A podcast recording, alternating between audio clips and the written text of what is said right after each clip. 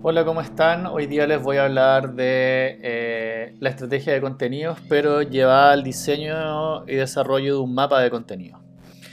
Yo imagino que ustedes ya tienen definido una persona, eh, en este caso, o trabajaron en la construcción de su buyer persona, con las respectivas metas vinculadas ciertos los objetivos a ese buyer persona. Entonces es importante también ahora pensar en cómo situamos en un escenario, ¿cierto?, a esa persona, donde esta persona tenga tareas que desempeñar, ¿cierto?, y que eh, eh, nosotros podamos identificar de alguna forma en base a ese escenario qué contenidos podemos ofrecerle.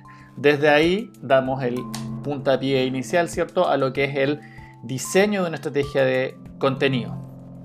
¿Qué hace la estrategia de contenido eh, a grosso modo? Nos ayuda, ¿cierto?, a eh, estructurar un proceso, a organizar, a gestionar y a crear contenido.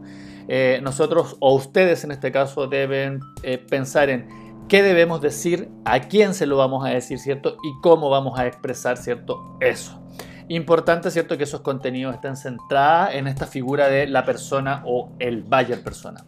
Para dar a las personas también el contenido que se necesita, es muy importante y necesario identificar los tipos de contenido que mejor asistan al usuario en la ejecución de la tarea, ¿cierto? Entendiendo el escenario en el que está.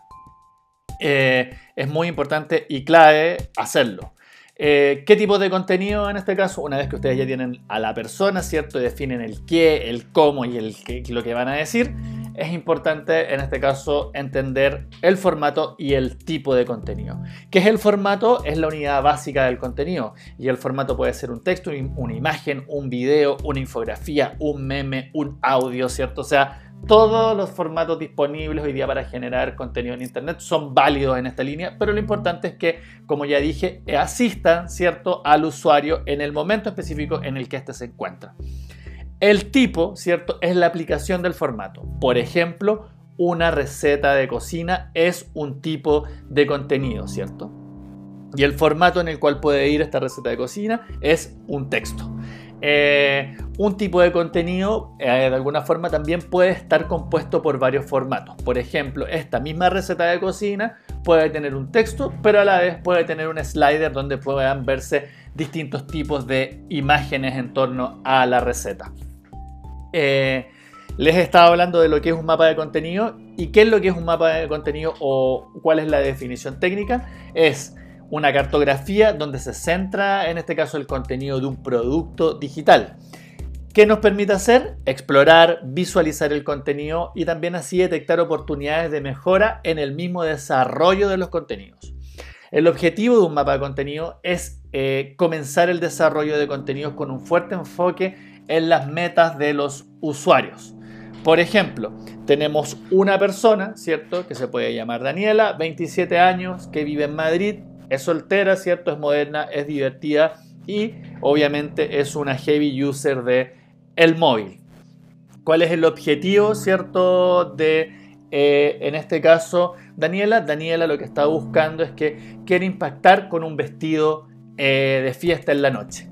El estado o el escenario en el que ella se encuentra es frente a un espejo, ¿cierto? Eh, en este caso puede estar eh, frente a una peluquería o puede estar en la misma peluquería esperando que la atiendan. ¿Cuál es la tarea, cierto, que podría ejecutar ella? Ella podría buscar tipos de peinado en su teléfono, ¿cierto? El contenido, en este caso, que nosotros deberíamos entregar para ese resultado debería estar asociado a una galería de fotos interactiva donde ella pudiese ver eh, en este caso los tipos de peinado que se encuentran disponibles. Eh, de esta forma, si, se eh, entendieron y me escucharon, tenemos que entender a la persona, tenemos que entender el objetivo, tenemos que entender el estado o el escenario donde se encuentra. Hay una tarea asociada que debe ejecutar el usuario, ¿cierto? Y desde ahí nosotros disponibilizamos los tipos de contenido, ¿cierto? Eh, y los tipos de formato también que se requieran. Un mapa de contenido, ¿cierto? En esta misma línea puede ser eh, eh, o, a modo complementario, me enredo un poco, o a modo complementario. Los estados o los escenarios pueden ser distintos. Puede ser un escenario de exploración, por ejemplo, donde la tarea sea la búsqueda, ¿cierto? Y desde ahí el contenido que nosotros podríamos eh, disponer, ¿cierto? Es una galería de fotos o un video. Si el estado o el escenario fuese el interés, la tarea que debería ejecutar el usuario debería ser la lectura. Y a lo mejor ahí cobra mucho valor los comentarios y las opiniones. Si el estado o el escenario fuese la evaluación, la tarea del usuario va a ser comparar. Entonces, ¿qué es lo que quiere ver? Él, las fichas de producto. Si ya está en un proceso de decisión, ¿cierto? La tarea va a ser la compra. Entonces, desde ahí ya es agilizar el proceso a los datos hacia la transacción. Si el usuario está en un estado de disfrute, él lo que quiere es usar. Y a lo mejor ahí lo que deberíamos nosotros incluir es una lista de deseos. Espero que este eh, contenido les haya servido, que sea de utilidad.